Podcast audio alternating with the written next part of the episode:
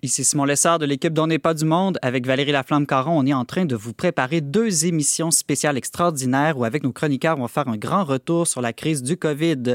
Alors, euh, cette semaine, en attendant, c'est Antoine Malenfant que vous allez retrouver à la barre de l'émission. Une émission qu'on avait pré-enregistrée au mois de mars dernier, mais qui reste encore tout à fait intéressante. Alors, bonne émission à tous. On se retrouve la semaine prochaine.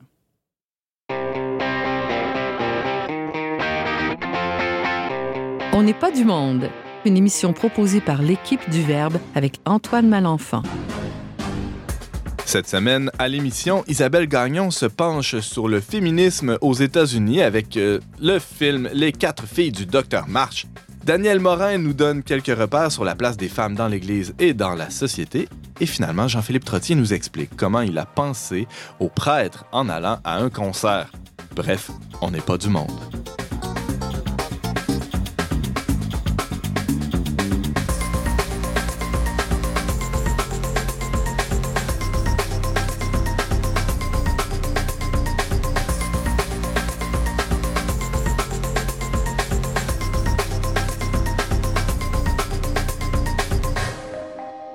Bonjour à tous, bienvenue à votre magazine culturel catholique. Ici votre animateur Antoine Malenfant, rédacteur en chef pour Le Verbe Média, et je vous accompagnerai pendant la prochaine heure avec mon équipe de joyeux collaborateurs, chroniqueurs et euh, aussi une invitée spéciale que je vais vous présenter dans quelques instants. Mais d'abord, bonjour James. Salut Antoine. En forme? Oui, très en forme. On reçoit des superbes commentaires au verbe d'auditeurs. De, plus en plus, euh, j'invite d'ailleurs les auditeurs à nous écrire euh, leurs objections, frustrations, euh, joie aussi oui, par rapport à cette émission. Question, on a reçu un très beau message de Lynn de Saint-Adelphe de Champlain récemment que je salue chaleureusement. Qu'est-ce qu'elle nous dit, Lynn?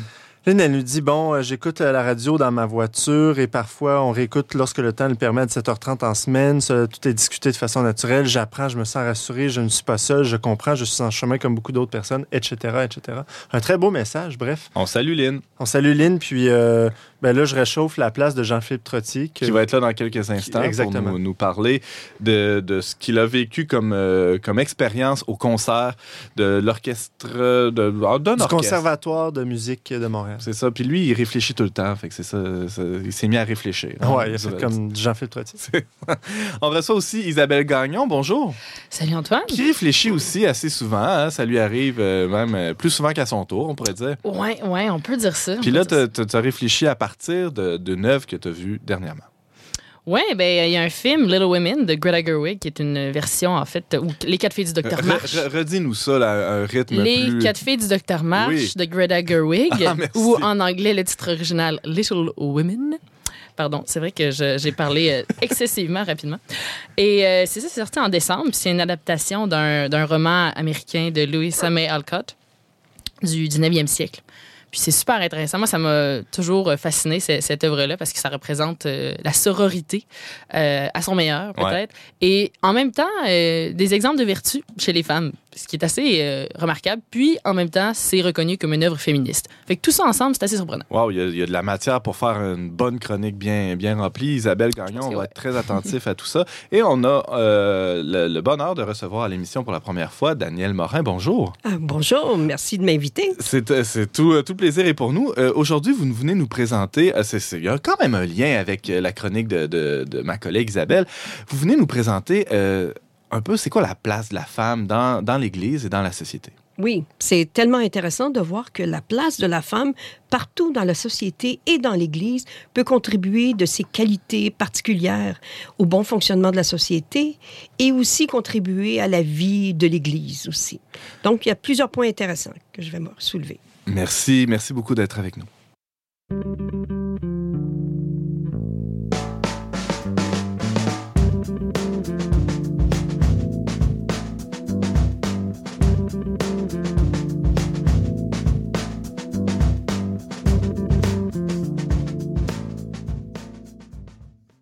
Un peu plus tôt ce mois-ci, la chroniqueuse Isabelle Gagnon nous parlait de la grande romance qu'elle est en train de vivre à travers ses cours de préparation au mariage. Je dis ça et elle sourit. Hein. On va mettre des guillemets à grande romance. Aujourd'hui, elle nous parle. Non, pas tant? Oui, un peu? Ah non, non, pas de guillemets. Ah, grande romance. grande romance. Aujourd'hui, elle nous parle du roman, euh, de, euh, de, non, non pas du roman de sa vie de fiancée, mais plutôt d'une énième adaptation cinématographique du roman Les filles du docteur March. Isabelle, bonjour. Bonjour Antoine. On a bien compris que tu es une grande romantique, hein? Euh, je l'ai souligné plusieurs fois, Isabelle, mais euh, dis-nous tout de suite, est-ce que c'était vraiment nécessaire de faire une sept ou huitième version de cette, cette œuvre euh, du 19e siècle? Je pense que oui. surtout, considérant la version qui a été faite, elle est excellente. Ah oui? Vraiment. Moi, je suis allée la voir à la Saint-Valentin, en fait. Justement, parlant de romance, mon fiancé a accepté qu'on aille voir un film trop entre guillemets de filles, mais finalement euh, avec un message assez euh, universel. Euh, durant, à la Saint-Valentin. C'est pas mal charmant. je compatis avec Benjamin parce que. Benjamin, le, le, fiancé. Oui, exactement. Parce que j'ai pas. j'avais, je boudais ce film-là depuis que j'étais jeune, en fait. je m'en faisais parler des fois. Puis là, c'est le film, c'est un des films préférés de ma femme. Donc là, cette année, j'ai accepté de l'écouter avec elle. Mais la version de. De 1994. Exact. À quel point c'était souffrant, James Langlois? Non, j'ai été, j'ai pas, j'ai pas regretté un instant. J'ai trouvé que c'était un super beau film. Euh, vraiment, tu vas nous expliquer pourquoi là. Oui, mais c'est assez surprenant, en fait. Moi, je, je, dirais qu'il n'y a pas beaucoup de films qui représentent la sororité aussi bien. Il y a quatre filles, hein, le docteur, le docteur March, qui est, qui est à la guerre euh, de sécession, euh, qui, est au combat durant les événements de, du livre et, et, des films. Donc, on est dans l'Amérique du milieu du 19e siècle. Exactement. Le roman lui-même a été écrit en une partie en 1868 et une partie en 1869. Fait que c'est vraiment, là, on est dedans. Dedans. C'est vraiment un, un, roman sur, sur le, la vie contemporaine, si on peut dire. Mm-hmm. Puis. Est-ce que tu l'as lu? Je l'ai, je l'ai lu, euh, ben là, je veux dire, je veux, pour en toute transparence, je l'ai écouté en audio-livre. Je ah, sais que certains ne pensent pas que c'est de la vraie lecture, mais moi, je, je, pense que oui. Je trouve ça. T'as notre bénédiction, c'est correct. Merci. Oui, c'est valide. Mais c'est très bien. En fait, c'est une très bonne narration. Mais en fait, je voulais le lire parce que, parce que j'avais beaucoup aimé la version de 1994. En fait, on va, on va recommencer. Là, je, vais faire une présentation. Là, je suis déjà rendu dans les détails. Mais. Euh... Faisons un pas euh, en arrière. C'est quoi la genèse de, de cette œuvre-là? Euh, commençons par le livre. Euh, bon, on a parlé du contexte socio-historique, là, mais. Donc, Louisa May Alcott, c'est une auteure euh, du 19e siècle. Elle a écrit d'autres romans. C'est son plus connu. Puis elle pensait pas que ça allait être le plus connu. L'histoire raconte que ça, c'est celui qui concerne le plus peut-être sa vie réelle avec ses sœurs à elle. Puis elle, a écrit ça parce que quelqu'un a trouvé ça une idée intéressante, mais elle, pensait pas que ça allait être l'histoire la, plus populaire de très loin euh, parmi euh, les récits qu'elle a écrits. Et c'est un succès américain, c'est un classique de la littérature américaine toutes, les, toutes les jeunes femmes américaines, je pense, connaissent ce livre-là. Euh, au Québec et au Canada, c'est un peu moins connu, mais, euh, mais quand même, je connais plusieurs amis qui le connaissent, puis ceux qui, connaissent ce récit-là l'aiment. Dans le titre original, Little Women, on comprend que c'est une histoire de, femmes au pluriel. Tu as parlé de la sororité au départ, et c'est même écrit par une femme, ce qui est un fait euh, pas complètement rarissime, là, mais quand même exceptionnel. C'est notable pour l'époque. À cette époque, c'est assez exceptionnel. Souvent, les, les, femmes se faisaient moins prendre au sérieux dans leurs entreprises d'écriture à cette époque-là. Et euh, oui, de fait, elle, elle, témoigne beaucoup de comment ça avait été plus difficile à publier euh, ce livre-là, peut-être que pour un homme, euh, Louis Samuel Alcott. Et il a été mis en, en, film sept fois, ce qui est assez impressionnant. deux films muets en 1917 et 1918 qui sont plus considérés, mais ceux qui font partie du, canon, euh, disons, de, Little Women, c'est euh, celui de 1933 avec Catherine Hepburn euh, comme, qui joue Joe, le personnage principal. Catherine Hepburn, si, vous connaissez le nom, vous savez que c'est une très, très grande actrice qui a gagné quatre Oscars. je veux dire, c'est c'est peut-être la plus grande actrice du 20e siècle. Et voilà. Sinon, il y a une version en 1949 et une en 1978 un peu moins appréciée. Généralement, on n'en parle pas trop. Ensuite, euh, la version de 1994, qui a été un grand succès, le retour d'une grande qualité, disons, dans l'interprétation de ce récit, avec Winona Ryder, euh, comme qui joue Joe, euh, qui, était aussi, qui est une actrice très importante des années 90, qui est dans Edward Scissorhands, qui est dans Heathers, en tout cas. Peut-être qu'il y en a quand même pas mal qui la connaissent. Et dans Stranger Things aussi, maintenant. Ah oui? Pour ceux qui sont plus alertes aux émissions d'aujourd'hui. Euh, et plusieurs autres actrices réputées, Susan Sarandon qui joue la mère.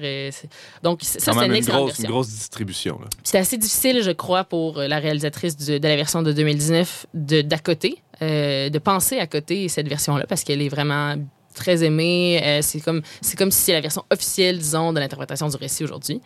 C'était un projet un peu casse-gueule, on va le dire comme oui. ça. Oui. Puis elle a réalisé seulement un autre film avant celui-ci qui est Lady Bird, euh, qui, est sorti euh, bon, l'année passée ou comme il y a deux ans presque peut-être maintenant.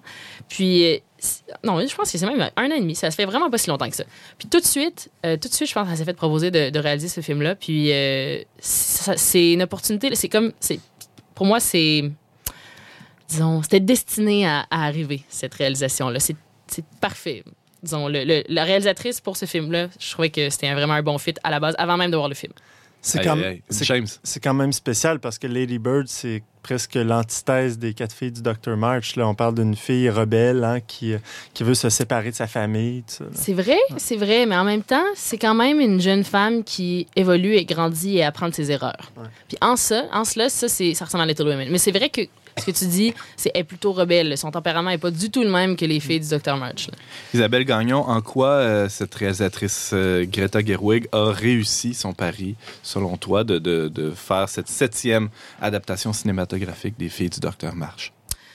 Ben, la version de, de Greta Gerwig est formellement très surprenante. je pense que c'est ça peut-être le plus grand défi quand on aborde un récit bien connu, c'est que il y a une limite à ce qu'on peut ajouter ou enlever comme événement, mais au niveau formel, on peut changer beaucoup de choses. Puis elle a vraiment, euh, euh, disons, moi, je dirais, améliorer la narration, si on peut dire, parce que toutes les autres réalisations devaient choisir entre certains épisodes de la vie des jeunes femmes, entre plus se concentrer sur la jeunesse ou plus se concentrer sur la vie de jeunes adultes. Parce, que quand on adapte un roman, on peut pas tout mettre, ça rentre jamais dans un film de deux heures. Exactement. Mhm. Sauf que le style de Greta Gerwig, c'est en fait de, de, montrer plusieurs événements en rafale pour présenter euh, un, une plus grande synthèse, une plus grande perspective, un recul sur un ensemble d'événements qui puissent représenter quelque chose de plus grand. Fait que je vais spécifier ce que je veux dire. Là. En fait, euh, c'est qu'elle elle présente les épisodes en parallèle. Donc, un épisode du présent, donc de leur vie de jeune adulte. Après ça, un épisode de leur jeunesse. Puis, ça fait que les épisodes sont racontés assez rapidement et presque tout est là moi, pour avoir lu le, roman, c'est pour ça que je disais que j'étais quand même contente de l'avoir lu parce que là, j'ai pu reconnaître qu'elle a rajouté beaucoup de choses et beaucoup de choses que moi, j'aurais j'aurais rajouté également parce que c'est vraiment des, des, éléments essentiels et je trouvais que les autres versions, des fois, ne rendaient pas toujours justice, surtout au personnage de Amy. S'il y en a qui ont vu la version de 1994, ils savent ce dont je parle. Elle apparaît plutôt comme une jeune fille euh, ingrate et euh, superficielle. Alors, qu'elle est plus complexe que ça. Beaucoup plus complexe, comme n'importe quelle femme, en fait. Ah, ah, euh, D'ailleurs, parlons-en des femmes parce que dans cette œuvre-là, Les quatre filles du Docteur March, ça a été décrit comme un une affirmation féministe, euh, bon, dans le 19e siècle, mais spécialement dans les, les, adaptations cinématographiques, il y a une charge, euh, oui, on pourrait dire féministe dans cette œuvre-là. Euh, t'en, penses quoi, Isabelle? C'est souvent reconnu comme une, une œuvre proto-féministe, si on peut dire. Puis, je peux comprendre pourquoi. Parce qu'il y a vraiment une, audace dans la, le commentaire sur la vie économique d'une femme notamment le personnage principal, Joe, elle, elle veut écrire. Elle veut écrire des, romans, un peu comme ça, son auteur. Puis, elle veut gagner sa vie avec cette cette occupation-là, avec sa plume. Ça, c'est extrêmement audacieux. Là, on est au 19e siècle, aux États-Unis. Les, les, femmes faisaient pas ça. Et pour situer, disons, les femmes qui travaillaient, c'était des femmes pauvres. Je veux dire, une femme qui était dans l'aristocratie, dans, dans la, la, bourgeoisie peut-être, ne travaillaient pas. Alors que les femmes qui, travaillaient, qui avaient un salaire, c'est des femmes qui étaient des bonnes, qui, avaient différents emplois de, dans les classes sociales plus basses, par nécessité, exactement. Puis c'est pour ça que quand on présente le message féministe économique, c'est ça que c'est l'idée que toute femme peut et, et peut-être doit travailler dans ce dans c'est peut-être plus la perspective de, dans ce roman-ci. Euh, puis moi c'est ça que j'ai trouvé intéressant, c'est que elle engage vraiment un message qui est quand même neuf, mais pourquoi est-ce que c'est pourquoi est-ce que c'est autant ça, ça, peut pas juste être un féministe économique euh, qui, qui, qui, fait que ce récit-là est aussi intéressant. Puis je me suis posé ça la question. Ça toucherait pas les gens autant que ça à travers les générations si c'était juste une affirmation du pouvoir de travailler pour une femme d'une classe euh, euh, moyenne aisée. Exactement, c'est pas mhm. un roman à thèse là. Sinon, c'est ça. ça. commence à être difficile. Puis de fait, toutes les, les jeunes femmes dans le roman, même s'ils explorent durant leur adolescence leur créativité puis leur, leur, leur disons leur capacité au travail, il y en a bon, je vous dirai pas qu'est-ce qui se ramasse tout à faire, mais je veux dire, il y a quand même une valorisation du mariage, une valorisation de l'engagement, puis, puis il y a quand même une version traditionnelle de qu'est-ce qu'une, qu'est-ce qu'une femme fait au final. Mais ce qui est le plus intéressant, en fait, c'est de les voir évoluer en tant que femme, en tant que personne entière, complète, complexe et intelligente, créative. Hmm. Euh, donc, ça fait qu'il y a beaucoup de dialogue, il y a beaucoup de chicanes, euh, il y a beaucoup de mauvais coups accidentels. De... Euh, puis on voit vraiment le tempérament des jeunes femmes. Les quatre jeunes femmes sont tellement différentes. On a Amy qui, qui, qui vrai, porte plus d'attention à son apparence, et est vraiment une socialite, elle, elle, est très sociable, elle, a de la facilité à se faire des amis, elle parle beaucoup. Après ça, il y a Meg qui est la plus vieille, qui est comme très... très calme dans son tempérament, mais en même temps aussi qui aime ça avoir des amis, qui, est plus sociable. Et Joe et Beth, qui sont les plus, celles qui sont un peu plus euh, euh, axées sur leur vie intérieure. Joe qui écrit énormément, qui est très créative, qui fait des pièces de théâtre que, que les quatre sœurs présentent ensemble. Et Beth qui joue du piano et qui est très calme, qui est, plus à l'écoute, qui n'a pas tendance à se fâcher et tout ça. Puis c'est tout. Puis dans le livre, et euh, je trouve que le plus parfaitement dans la version de Greta Gerwig, on a vraiment l'impression que c'est à la fois les sœurs d'une même famille, et des personnes entièrement indépendantes, et mm. comme des personnes à part entière. Ça, c'est très difficile à réaliser. Ben ouais. Je pense que c'est ça le geste le plus féministe euh, euh, dans, dans, cette œuvre-là, parce que elles ont une individualité, mais qui s'inscrit dans, dans, un tout malgré tout. Exactement, de représenter la femme telle qu'elle est réellement, finalement. Ouais. ni plus ni, ni, moins. James Langlois? Tu as peut-être un, mot euh, à dire sur l'esprit, je dirais, spirituel du film? Parce qu'il y a vraiment une présence d'une c'est ça d'une foi là je dirais euh, ou c'est ça d'une spiritualité oui en fait c'est ça c'était ma plus grande surprise quand j'ai lu le livre. Je trouvais pas que les films présentaient nécessairement un aspect chrétien ou un rapport à Dieu qui était important même si euh, après analyse on peut voir que c'est quand même des jeunes femmes qui cherchent à s'améliorer qui recherchent le bien au final puis quand elles font une gaffe ben elles finissent par réparer la faute et tout ça euh, et à demander pardon. Mais il n'y a rien d'explicitement mais il n'y a rien d'explicitement chrétien ce qui est peut-être une, bonne chose dans un certain sens, parce que parfois, quand on a des modèles de vertu, c'est pas nécessaire d'avoir un commentaire qui nous dit que c'est ça qu'on doit faire, mais plutôt de montrer que c'est un, bel exemple. Puis naturellement, l'imitation euh, euh, s'ensuit. Mais dans le, dans le livre en particulier, il y, a un moment que j'aime beaucoup où est-ce que Joe, elle se met en colère, elle a beaucoup de problèmes de colère, elle se met en colère contre une de ses sœurs de façon très, très, très intense, de façon déraisonnable, même si la faute était grande, elle se fâche beaucoup trop contre sa sœur. Sa mère lui dit, vient la voir, elle lui dit qu'elle aussi, elle avait des problèmes de colère quand elle était jeune, qu'elle qu travaillé à s'améliorer. Puis aussi que si elle n'a jamais à se, à se, confier, son père, lui, est, pas là, son père, euh, disons, biologique, mais elle peut se confier à son père en haut. Puis elle lui dit vraiment, lui, il va pouvoir toujours t'écouter. Puis c'est lui, tu peux te confier à lui, puis il va t'écouter. Puis il y a vraiment une vision un peu. Euh, simple et aimante de Dieu que je trouve sert beaucoup le récit finalement. Ah Parce que des fois, les adolescentes, les adolescents, ils ont l'idée de s'abandonner à Dieu, c'est pas toujours facile, mais si Dieu nous écoute puis nous aime, déjà c'est un bon point de départ puis ça peut encourager euh, une jeune femme à, à s'ouvrir le cœur euh, alors que elle a peut-être pas nécessairement des propensions euh, spirituelles euh, naturelles. des fois, comme jeune ado, on n'a pas nécessairement envie de parler à nos parents, donc peut-être en... Un bon point, on peut se retourner puis parler à Absolument. Des fois, c'est pas facile de formuler ce qu'on veut dire, puis Dieu, lui, il nous juge pas, il nous écoute, peu importe comment qu'on le dit, puis il nous comprend pas mal mieux qu'on est capable de l'exprimer parfois. Et il est vraiment, euh, il, est, pas mal bien comme ça. Alors, euh, je comprends, Isabelle Gagnon, que tu recommandes euh, ce, ce, ce, film. Est-ce qu'il va être disponible au Québec? Bien, j'aurais aimé ça qu'il soit plus disponible. Il est sorti le 25 décembre 2019, mais aussi, je me dis, moi, le, celui de 1994, je l'ai vu en cassette. Puis je l'ai vu et revu et revu en, cassette, en VHS ou en peut-être en DVD éventuellement ou à la télé. je me dis, c'est vraiment un film qu'on voit souvent. Fait que même s'il n'est pas en salle, c'est un, conseil pour le long terme. Cette chronique-ci, c'est pour vous dire, dans la vie, dans une vie de jeune femme, je pense que c'est un bon film à voir. Avec, surtout, vous avez des filles ou des sœurs. C'est vraiment le fun. Puis si vous êtes un homme, regardez-le pareil. Vous allez peut-être comprendre davantage mieux les comprendre, Mieux euh, comprendre vos sœurs, mieux comprendre vos mères et tout ça. Donc, euh, ouais, moi, j'avais, ah, j'ai beaucoup aimé. Je vous le recommande. Puis la version de Greta Gerwig est, est absolument magnifique. Qui est, qui sorti justement en 2019. Exactement. Euh, Isabelle Gagnon, tu euh, nous, nous, parlais du film Les quatre filles du docteur March. Euh, en fait, cette septième version cinématographique d'une œuvre classique du 19e siècle aux États-Unis. Merci Isabelle. Merci à toi. Je crache du sens pour découper le temps. Je crache du sens pour découper le temps. Je crache du sens pour découper le temps. Je crache du sens pour découper le temps.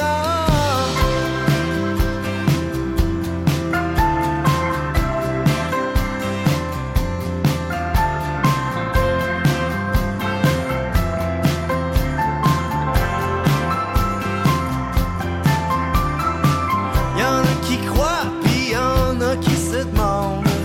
Y en a qui voient, puis d'autres qui veulent rien entendre. Y a ceux qui se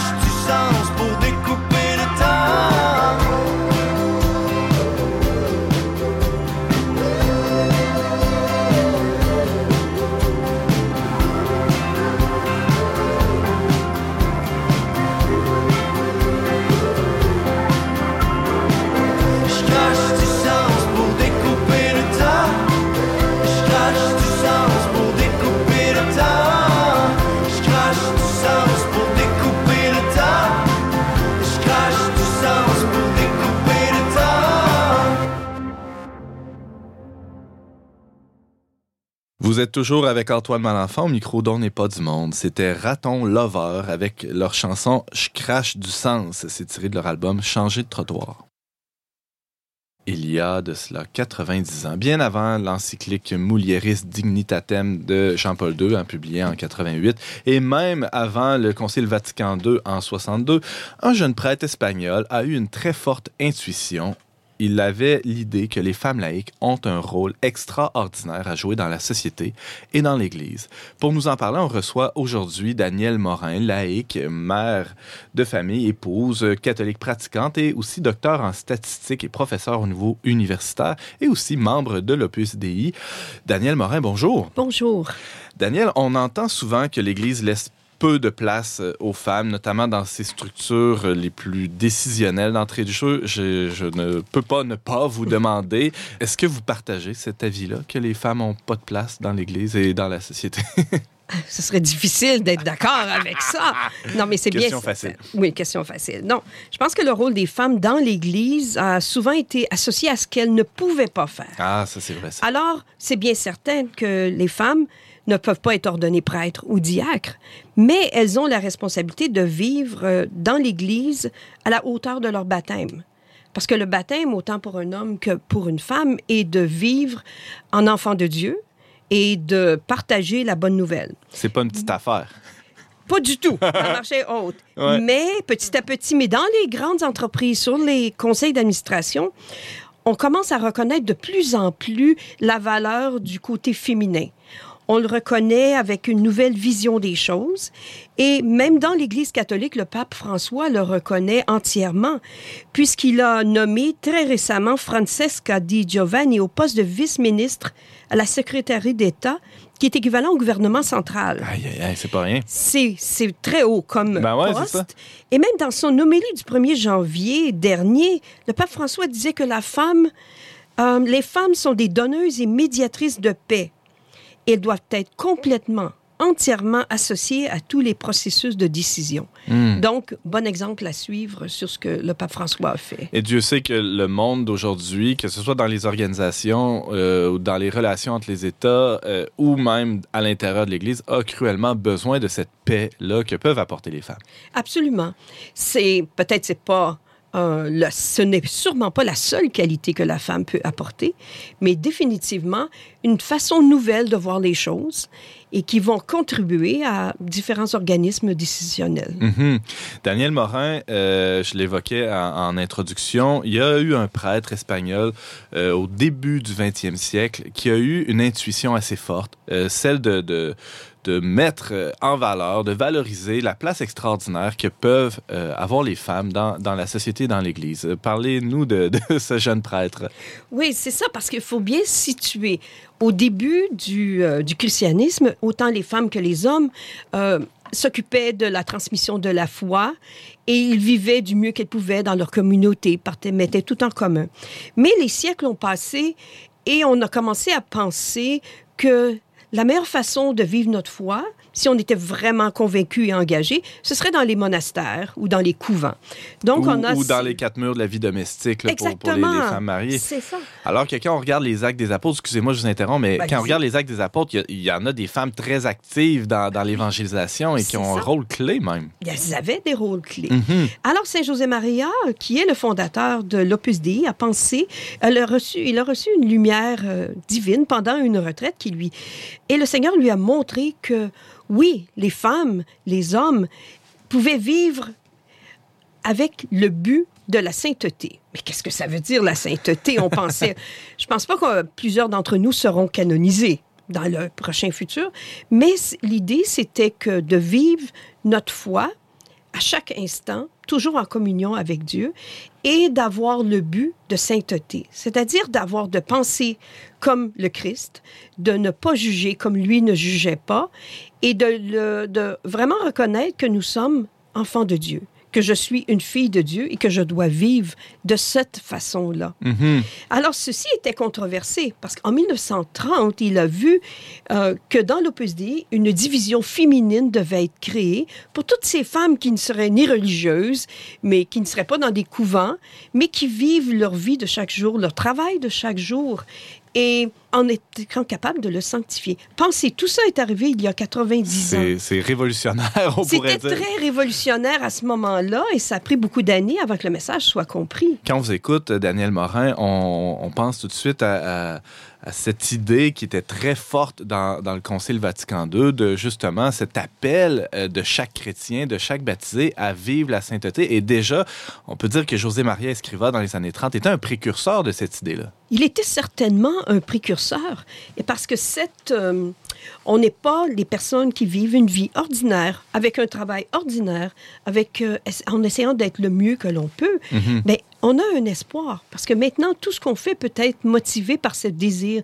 de sainteté, ce désir de représenter notre foi dans le monde, parce que nous faisons, de bien faire notre travail, de sanctifier notre travail, qui veut dire, dans le fond, c'est de mettre le Seigneur tout faire pour la gloire de Dieu.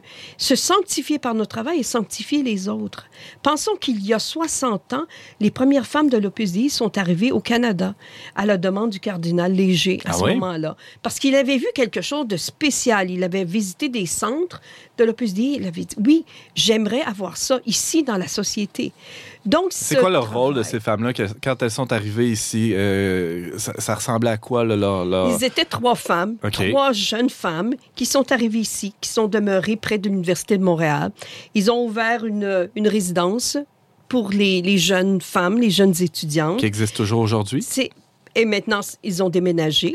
Mais ces résidences pour étudiantes existent encore aujourd'hui et dans d'autres bâtisses, Mhm. avec le but de partager cette foi, de partager le message de la sainteté autour de nous. Donc, ils sont maintenant, une d'entre elles est encore, fait encore ce travail-là. Ah ouais. Et puis, accompagner les, euh, les jeunes femmes, euh, m'accompagne. Donc, elle fait aussi encore ce travail-là.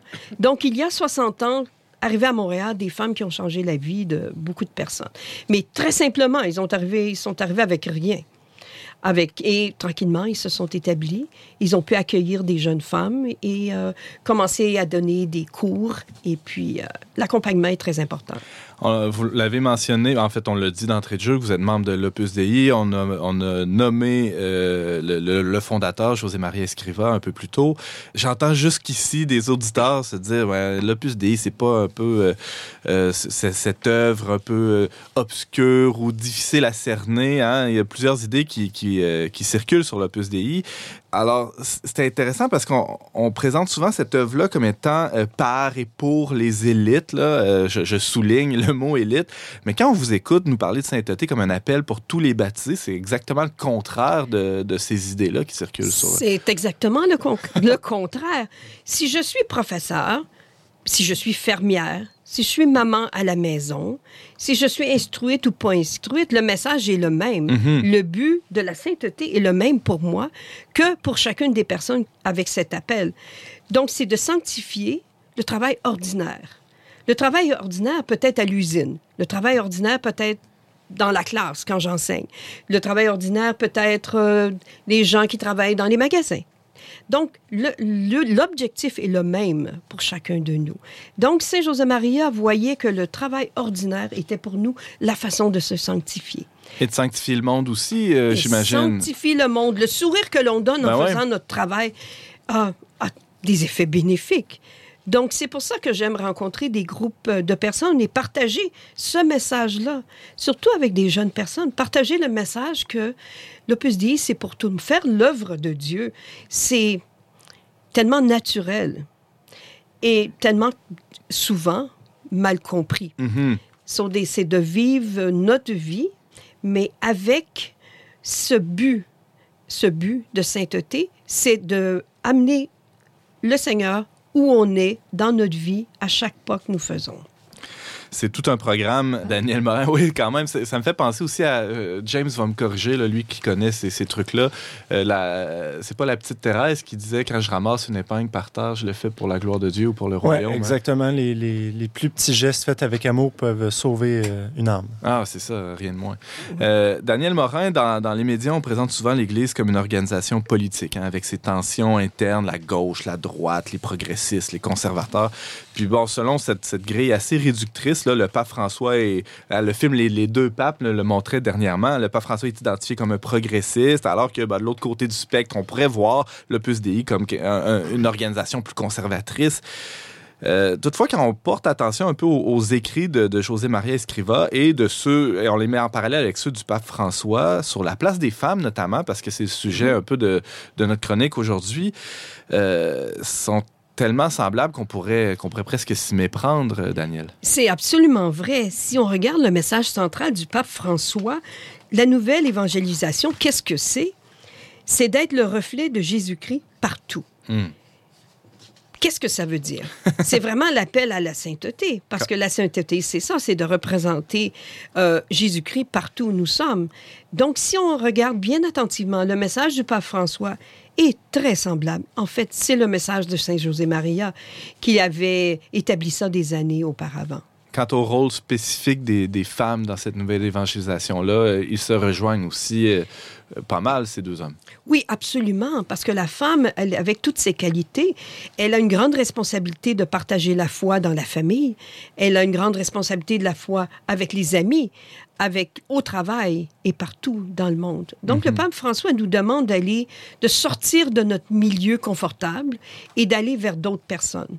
Aller vers, euh, il nous demande d'aller bien loin pour aller reconnaître, aller voir les âmes qui sont aussi peut-être perdues.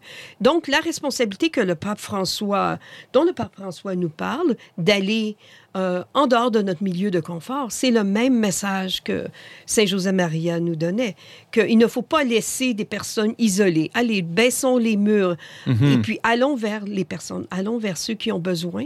Et c'est comme ça que je vois que c'est un message identique à celui de Saint José Maria. C'est intéressant parce que justement, ça rejoint ce que vous disiez au début de, de la chronique, de, de- votre présentation, où il y avait ce rôle spécifique des femmes de, créer du lien, de faire la paix, même dans des milieux où il y a des tensions, il y a des divisions. C'est vrai dans les familles, c'est vrai dans les entreprises. Et les femmes ont un rôle clé euh, à ce sujet. Et c'est pour ça que de se priver euh, des femmes dans, dans ce type d'organisation-là, euh, plus grande ou dans les sphères plus domestiques aussi, on se prive d'une grande richesse, finalement. On se priverait d'une grande richesse si on laisse de côté cette, cet aspect, cette façon de voir les choses que la femme peut apporter. James? Euh, si on dit que les femmes sont source de paix, est-ce que ça veut dire que les hommes sont source de conflit?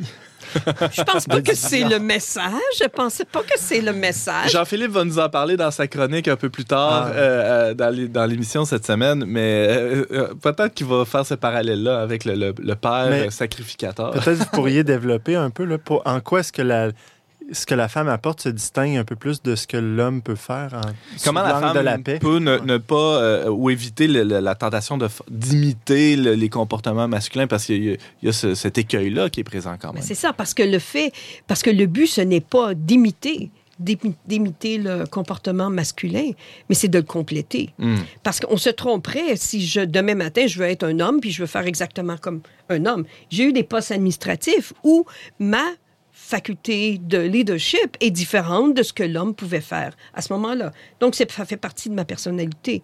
Donc, j'apporte peut-être un milieu plus, euh, plus doux, plus amical, mais quand même, les décisions sont prises aussi bien, mais peut-être avec une touche euh, plus douce ou une touche, mais ça dépend. On peut pas généraliser. On peut vraiment pas généraliser. Il peut y avoir des femmes aussi qui vont avoir la même approche euh, Avec une poigne un peu. avec une poigne Ah de ouais. fer. Mais j'aime euh, j'aime penser qu'on peut apporter une, un autre côté, le côté peut-être maternel dans les, dans les entreprises, Euh, considérer les autres, peut-être un peu plus de sensibilité. Mais souvent, on essaie, plusieurs femmes vont essayer de ne pas aller dans ce, de cette façon-là pour mieux s'identifier ou comparer à ce qu'un homme fait. Mhm. Je suis dans un milieu d'hommes, je suis mathématicienne. Donc, je n'essaie pas d'imiter un autre homme. Je suis qui je suis, une mathématicienne, mais catholique pratiquante. Donc, euh, la, et femme. et la foi et la raison vont très bien ensemble. Ah oui, c'est possible. Ah c'est oui, possible. ah oui. C'est possible. bon, c'est bon à entendre. Euh, ça me fait penser aussi à ce que disait Edith Stein hein, sur euh, la vocation d'épouse et de mère qui peut se vivre de toutes sortes de façons, pas seulement dans la, la, la, la vie matrimoniale, et pas seulement dans la vie maternelle physique, biologique, mais la maternité qui peut se vivre justement en entreprise, qui peut se vivre dans l'Église aussi. On, on le voit avec l'implication euh, très, très grande de plusieurs femmes dans, dans, à tous les niveaux, dans les paroisses, dans les diocèses. Isabelle Gagnon, je vois ton petit doigt qui lève. Oui. ben, en fait, moi, c'est drôle. La lettre aux femmes de Jean-Paul II, je trouve que c'est quelque chose qui présente un peu euh, ces mêmes idées-là. Moi, ça m'avait ébloui quand j'avais lu ça. J'étais pas croyante, puis j'étais là. Ça m'a fait réaliser à quel point l'Église valorisait, Mm. pouvait valoriser la place des femmes. Puis c'est un texte très court. Puis si jamais. euh, moi, je conseille vivement euh, aux auditeurs qui l'ont pas lu de la lire pour avoir une perspective sur à quel point euh, on peut admirer euh, et, et- et reconnaître la place des femmes dans l'Église. Tu parles de Mulieris Dignitatem? là? Non, il y a, il y a- il y a C'est une lettre c'est- aux femmes. c'est Ah oui. c'est plus Mm. court. C'est Ouais. vraiment juste une lettre aux Mm. femmes. Ouais, c'est ça. Merci de cette suggestion, Isabelle. Euh, Daniel Morin, merci beaucoup d'avoir été avec nous euh, aujourd'hui. Vous nous présentiez euh, le- ben, bien des choses, mais entre autres la, la- la- la place que la femme peut avoir dans, dans l'Église et dans le monde, selon la vision de Saint José Maria Escriva. D'ailleurs, on souligne cette année le 60e anniversaire de l'arrivée des femmes de l'Opus Dei au Canada, à Montréal. Et, euh, et donc, c'est une, une occasion pour vous de, de venir nous parler de, de cette place euh, qu'occupent les femmes dans euh, la société, dans l'Église. Merci beaucoup, Daniel Morin, d'avoir été avec nous. Merci, ça me fait très plaisir d'être avec vous ce matin.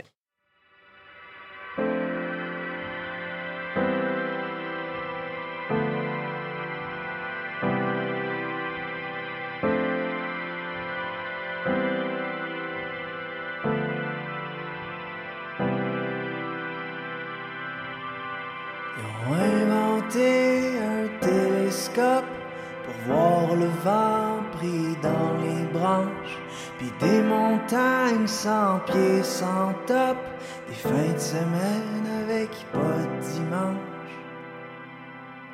Ils ont créé des voies lactées sans gluten, des tasses qui restent toujours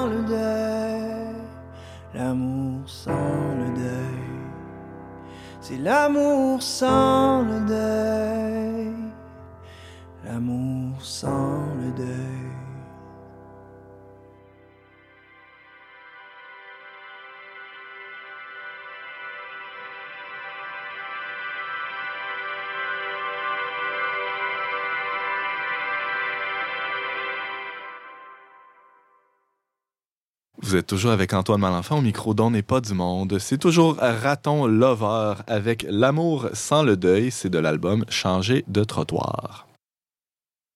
Jean-Philippe Trottier est chroniqueur pour le trait verbe.com accessoirement, mais surtout euh, chef d'antenne à Radio VM et animateur de l'émission Questions d'actualité, questions au pluriel, actualité au singulier. Oui. On pourra faire euh, une chronique là-dessus, peut-être, éventuellement. Et aussi en dialogue. En dialogue aussi. Ah, pardon. Alors, on peut, faire une, on peut faire une émission sur actualité, une autre sur dialogue, une autre sur question. Et une sur le D apostrophe qui est Tout à- souvent Ah, oublié entre l'apostrophe. les- Aïe, aïe, aïe. Alors, Jean-Philippe, tu as écrit un billet dans lequel tu nous racontes que tu es allé à l'orchestre. Oui. hein, et euh, tu ne te limites pas à l'étalement de ta vie culturelle et mondaine trépidante. Tu en tires aussi une profonde réflexion, comme toi seul sais euh, le faire. Jean-Philippe, d'abord, décris-nous l'événement euh, auquel tu as assisté. Alors, c'était une répétition publique et j'avais jamais, et j'ai quand même pas mal de diplômes, notamment en musique et en Ben ouais. composition, mais j'avais jamais assisté à une répétition d'orchestre. J'avais toujours entendu le résultat final et puis je me disais, Hey. ben, à quoi sert le chef? Il, fait des moulinets, puis je, je- bon, je- on pourrait mettre un chimpanzé à la place, oui. que sais-je. Bref, et là, on a Yannick Nézet-Séguin qui a dans la 45e à peu près, c'est un chef québécois qui a vraiment le vent en poupe, qui a été nommé euh, chef au euh, Metropolitan Opera. C'est pas rien en remplacement de James Levine. Et euh, il allait répéter avec l'orchestre symphonique du conservatoire. Et ça, c'est dans le cadre d'un partenariat plus global entre les la chaîne de conservatoires, enfin, les- le réseau des conservatoires du Québec Ouais. et l'orchestre métropolitain dont Nézet-Séguin est le chef artistique, Mhm. directeur artistique. Alors, vous êtes allé voir ça. Je suis allé voir ça et puis euh, l'œuvre c'était Don, euh, Don Juan de, ou Don Juan, de, Don Juan de Richard Strauss, grand compositeur, le dernier grand romantique allemand mort en 1949, qui a écrit beaucoup de poèmes symphoniques. Alors Don Juan a été composé à 24 ans, c'est son premier poème symphonique et tout Strauss est là-dedans en germe. Jean-Philippe, toi et moi, à 24 ans, on n'avait pas fait ça. Hein? Moi je commençais une thérapie. bon, c'est ça. Moi, je, Je encore fini. je commençais ma famille. Bon, c'est une, au- une autre, euh, un autre type de, de, de grand œuvre. de fécondité. Oui, c'est ça. Mais toi, bon, oui, ta thérapie, ça va, ça va bien, oui, ça va mieux. Je, mais, mais mon tiroir caisse est vide. je suis libre. J'ai tout donné aux pauvres et je suis le Christ avec ça. Alors, Richard Strauss, 24 ans, compose ça. euh, et, et là, to- toi, tu as assisté à, à une répète. Voilà. Alors, ça s'est C'était bon? C'était. euh, Écoute, c'était pédagogiquement, c'était merveilleux Ouais. parce que Don, euh, Don Juan, euh, d- Don Juan euh, dure à peu près 18 minutes, d'accord? Et alors, on a eu une droit à une première lecture euh, de A à Z avec l'orchestre. Bon. Peu de monde connaissait cette œuvre parce qu'il y avait beaucoup de monde qui n'était pas aficionado à la musique. Alors, C'était très bien, c'était très, très, très démocratique et pédagogique. Et ensuite, pendant une heure, le chef d'orchestre dépiote, euh, corrige la section des corps, les cordes, les flûtes, les bois, enfin bref, tout ça. Et ensuite, on- il nous redonne une lecture entière et on voit une sacrée différence. Ah ouais, et on ouais. comprend là-dedans tout le travail de chirurgie qu'un chef va faire avec un orchestre. Il ne fait pas que gesticuler en avant. euh, J'ai compris que non. spectacle, Il y, en a qui, il y en a qui certainement oui. Stravinsky gesticulait beaucoup Ah et ouais? il faisait les répétitions, la sale job par Robert Kraft. Mais ça, c'est une autre histoire. et donc, on arrive à ça et puis. euh, pendant cette heure, il explique à tout le monde, on l'entendait à peu près, bon, il tournait le dos au, au public, mais il y avait un micro. Donc on comprend ce qu'il raconte. Et bon, moi qui suis musicien de formation, je me dis, oui, mais tout ça a l'air, c'est- ça a du sens. Tout est vraiment très, très euh, cogent, on dit en anglais, très, ça se tient. Ouais. OK, c'est logique. Et euh, connaît son affaire comme personne d'autre. Donc, à ce titre-là, j'étais absolument ébloui. Alors, il, il, est- il atteint les sommets, ce chef-là, mais il, il vole la place à personne. hein, et c'est tout non. à fait mérité. C'est tout à fait mérité. Ouais, ça. tout à fait mérité, au point de vue musical, au point de vue esthétique aussi. Alors, et en écoutant ça, ben moi, j'apprenais plein de trucs, mais en même temps, j'avais une gêne. Et c'était parce que euh, il était, si je veux dire, primum inter pares, il était un parmi d'autres avec une certaine préséance parce que c'est lui qui tenait la baguette. Euh, et il euh, faisait savoir que euh, je ne suis pas au-dessus de vous, euh, je suis parmi vous, etc. Un côté grand frère bien sympathique. Et ça marchait. James. Mais, mais comment, il, comment tu, ça transparaissait, ce côté un parmi les autres? Il le disait. Il n'a pas dit un parmi les autres, mais je suis, euh, je suis un gars comme vous, j'oublie la formule qu'il a utilisée. C'était vraiment pas le maestro qui venait, quoi qu'on l'a présenté comme ça, mais et il est extrêmement abordable, je pense, et très sympathique et chaleureux. Et ça s'est traduit dans l'attitude des jeunes musiciens, conservatoire, on ne parle pas de gens euh, de 50 ans, euh, et qui ont vraiment bien répondu à son appel. Hmm. C'était, à ce point de vue, c'était très convaincant. Et, euh, et puis, il a réussi à tirer des trucs et à bâtir une unité à partir d'une œuvre, ce qui est le but ultime. Une interprétation, c'est une, une vision personnelle, Ouais, ou ça. mais d'une unité, parce qu'une œuvre d'art, c'est ça. Et, et comment, euh, comme chef, hein, parce que le, le- le chef, c'est la tête, hein, Oui. étymologiquement. Capote, oui. Euh, et, et comment, comme chef, on peut être un parmi les autres? Il y a, il y une espèce de paradoxe ou même de contradiction. C'est le, problème, c'est le problème de l'autorité. Ouais. Je ne dis pas qu'il manque d'autorité, au contraire, mais cette autorité s'exerce par la sympathie et par le professionnalisme, ce qui est très bien. Et je m'interroge. Alors là, je, je faisais des parallèles entre les messes auxquelles j'assiste. Puis, euh, on, on a. Le prêtre est, un, est davantage un pasteur qu'un sacrificateur. C'est aussi sa fonction d'être pasteur et Ouais, de le, parler le- à. le pape le disait dernièrement, il faut que le pasteur sente les brebis. Oui. Il, il porte l'odeur même de, de ses brebis. Euh, C'est un parmi les autres, ça, non? Tout à fait.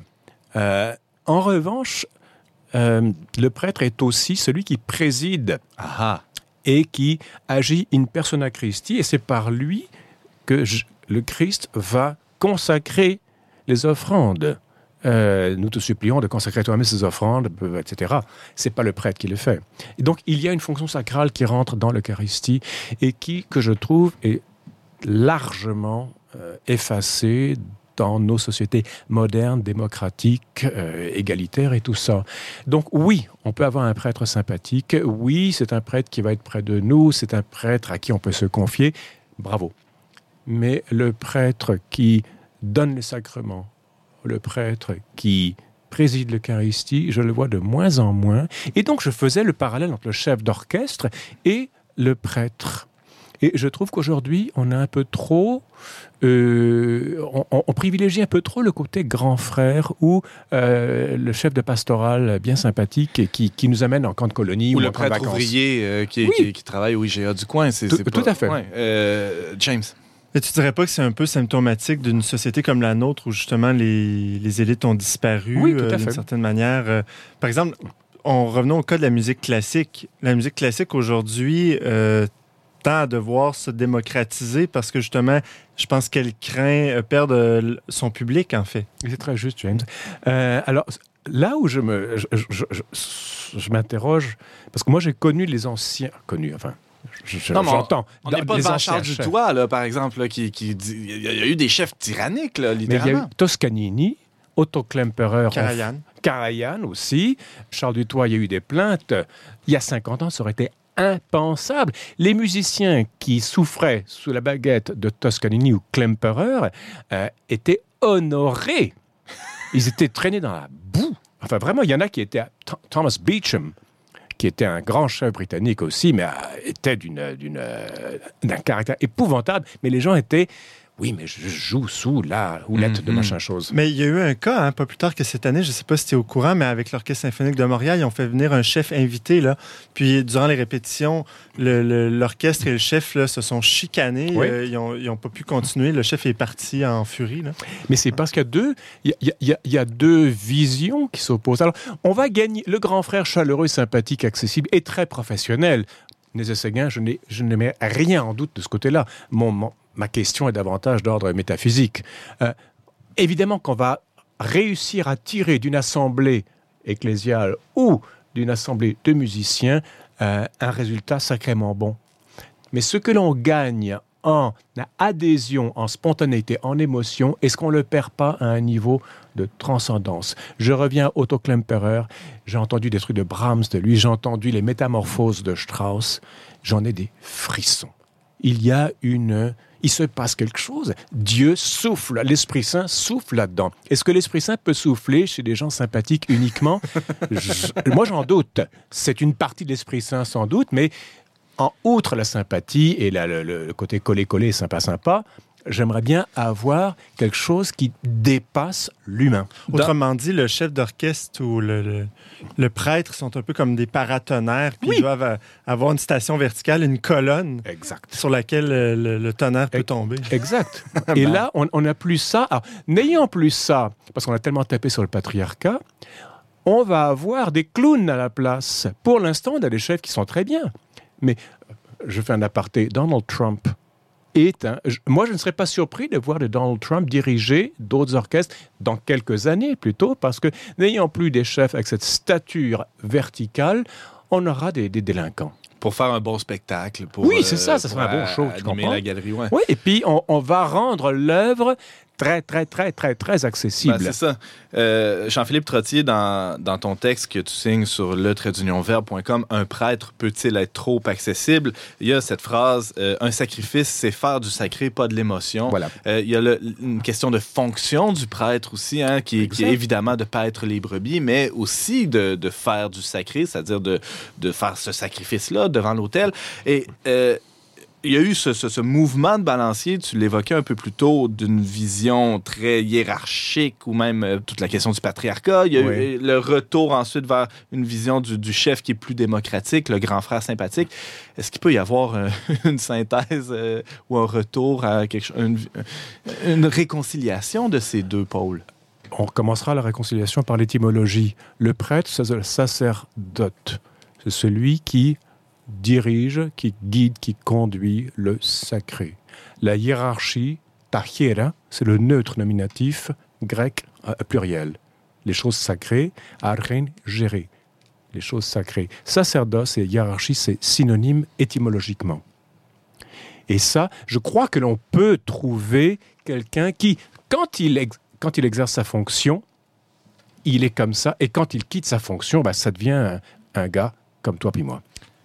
James. Je me mets à la place un peu des prêtres qui pourraient nous écouter. Là. Bon, OK, j'aimerais ça faire plus de sacré. Comment concrètement on fait ça plus de sacré? D'abord, il faut être habité par cela. On ne va pas expliquer aux gens oh, je vais vous faire du sacré aujourd'hui. Attention, c'est pas ça. C'est qu'on doit être habité par quelque chose. On doit. La vocation sacerdotale, c'est pas juste euh, je veux guider un troupeau. Euh, c'est que je suis vraiment appelé à quelque chose qui me dépasse, qui m'écrase peut-être. J'aimerais fuir, mais ça me, ça me tient, ça me sollicite trop. Et ça peut déjà indiquer à une assemblée que le prêtre, euh, c'est un peu comme un grand poète, un grand artiste, c'est comme quelqu'un d'inspiré. Il, ça dépasse son, son, sa personne. Isabelle Gagnon. Je trouve ça intéressant parce qu'en fait, ça me fait penser à beaucoup de conversations que j'ai avec des amis sur euh, quelle est l'attitude qu'on préfère chez les prêtres. Le mot solennité nous vient souvent. je pense que souvent, on, oublie euh, l'importance de ça, de la solennité. Moi, je, personnellement, les prêtres qui font des petites blagues en début d'assemblée ou à différents moments de la messe, ça m'interpelle moins que quelqu'un qui, qui, donne vraiment l'impression qu'on est en prière en communauté, puis qu'il y a cet aspect euh, solennel. En présence de quelque chose de plus grand qu'un lunch entre amis. Oui, c'est ça, exactement. exactement. j'avais, j'ai composé une fois un chemin de croix pour ma paroisse et le prêtre m'a dit, ben, tu la liras pour le vendredi saint, ça va faire la méditation pour les gens comme ça. Très bien. Et au moment de lire le, le j'allais lire le truc, enfin le, le chemin de croix, et le prêtre me dit, tu veux t'habiller Oh, ben moi, je vais être en, jeans ou en complet ou ci, un ça. Il me dit, comme tu veux. Et j'en parle à un ami, un très bon ami à moi. Il me dit, non, il me dit, sans négociation. Quand tu rentres dans l'enceinte, euh, autour de, de l'hôtel, tu t'effaces. Tu mets une aube. Même si elle est trop petite, même si elle est en nylon, n'importe, même si tu cycles dedans, tu mets une aube parce que tu t'effaces devant un message. Et donc, il faut pas faire un show. Le prêtre a trop longtemps eu tendance à faire son show devant des gens qui applaudissaient. C'est une des raisons, il y en a beaucoup d'autres pour lesquelles les gens quittent. Mais un prêtre doit être, en fait, il s'efface, il est humble. Et c'est la fonction qui, elle, est grande. Hmm. Mais l'homme est petit. Jean-Philippe Trottier, tu nous livrais la réflexion qui a monté dans ton cœur et dans ta tête, surtout, euh, durant cette... Il y a une âme aussi. Ah oui, tu as une âme, c'est vrai. dans... Je la cherche, mais bon. Durant euh, ce, visionnement, ce, moment où tu as assisté à une répétition de l'orchestre euh, du Conservatoire de Montréal, dirigé par Yannick Nézet-Séguin. On peut lire euh, ton texte Un prêtre peut-il être trop accessible sur le verbe.com. Merci beaucoup, Jean-Philippe, d'avoir été avec nous. C'était un plaisir. On va te réinviter, finalement. J'insiste pas, mais je, ne dis pas non, mais je ne dis pas oui. Je, me laisse euh, porter par oh. le, Saint-Esprit qui souffle à plein sur les gens du Verbe. C'est beau, c'est beau. Hein?